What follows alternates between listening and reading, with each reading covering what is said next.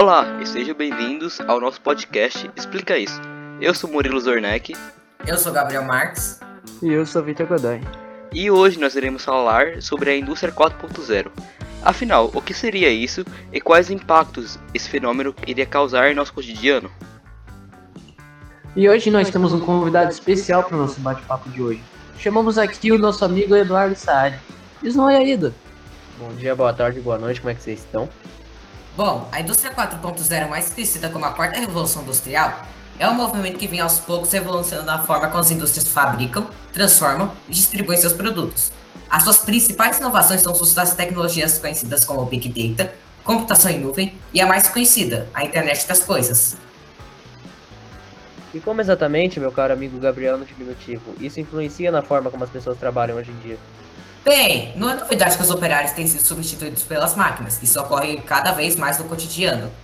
Mesmo assim, nós continuamos avançando cada vez mais na automação, que no caso é a capacidade das máquinas de realizar tarefas sem necessidade do controle humano.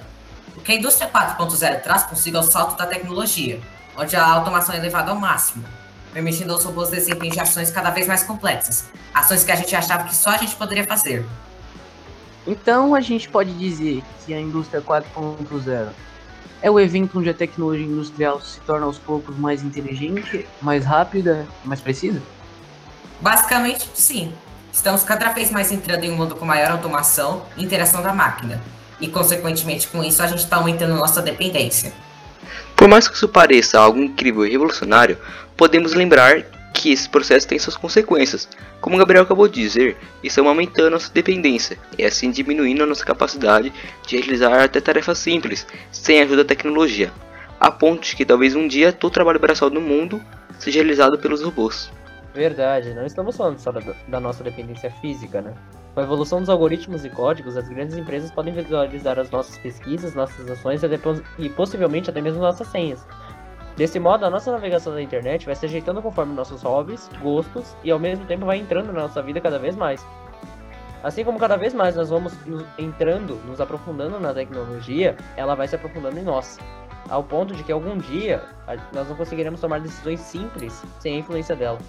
E ao mesmo tempo, a indústria 4.0 causará uma grande modificação no setor serviço, onde ocorre uma discussão entre os trabalhadores.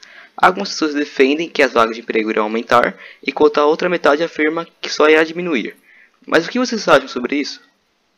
Olha, sinceramente, em minha humilde opinião, eu acredito que os empregos que não exigem qualificação vão diminuir, porque desde a primeira revolução até a terceira revolução industrial, sempre houve a diminuição das quantidades de operários, então isso tem alta chance de acontecer. Mas, por outro lado, novas profissões especializadas irão surgir.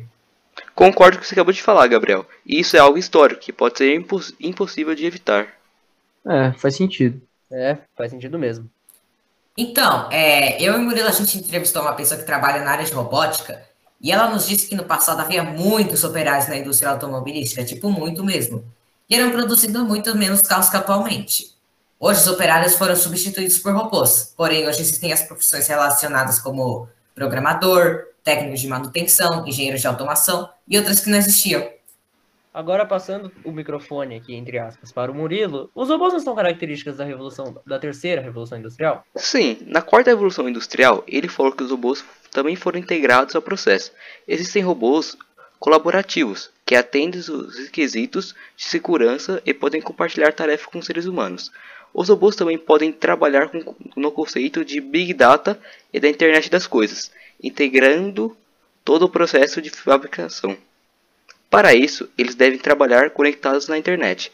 Isso possibilita, por exemplo, acesso remoto à linha de produção, controle real do que e como está sendo produzido, mudança rápida no processo de produção, o que pode favorecer produtos personalizados. Pera, então houve uma evolução nas máquinas para a indústria 4.0?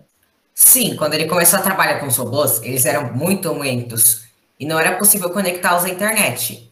Isso era na década de 90. Hoje, no século 21, eles estão bem mais rápidos e podem ser conectados à internet com aplicativos que permitem a visualização e controle remoto. Os softwares também evoluíram também. Existem softwares de simulação em ambiente 3D que permitem simular uma linha de produção completa na fase de projeto, antes ela ser instalada mesmo. Desse modo, então, os empregos vão evoluir?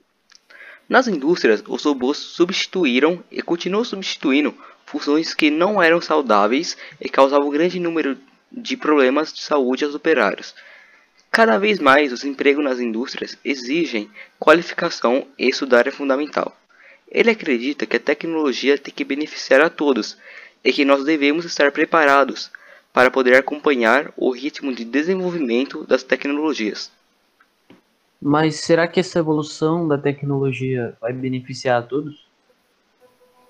Bem, vale ressaltar que, mesmo sendo um movimento radical que levaria o mundo dos Jetsons ou até mesmo de Star Wars à realidade, isso não afetaria todos, como todo, toda a revolução industrial que teve. Há países, por exemplo, os africanos, que não têm acesso a essas, a essas tecnologias, e muito provavelmente a indústria 4.0 só contribuiria ainda mais com a desigualdade social atual. Isso resultaria em um fluxo migratório para os países que concedem a tecnologia, legalmente e ilegalmente pior do que acontece atualmente. E como consequência disso, causaria evento da superpopulação nesses países e uma maior degradação do meio ambiente, apenas para produzir energia. Então, a gente pode dizer que a indústria 4.0, assim como todas as outras anteriores, tem seus pontos positivos e negativos. E, bem, é inevitável. Então é isso, galera. Espero que vocês tenham gostado. Obrigado pela participação, Edu. É nóis, velho. Quero meu dinheiro. E nos vemos outra vez. Até mais. Então, gostaria de agradecer a todos aqui que me convocaram para participar desse maravilhoso bate-papo e gostaria de desejar uma ótima noite, dia ou tarde a todos. Adiós. Falou! Falou, galera.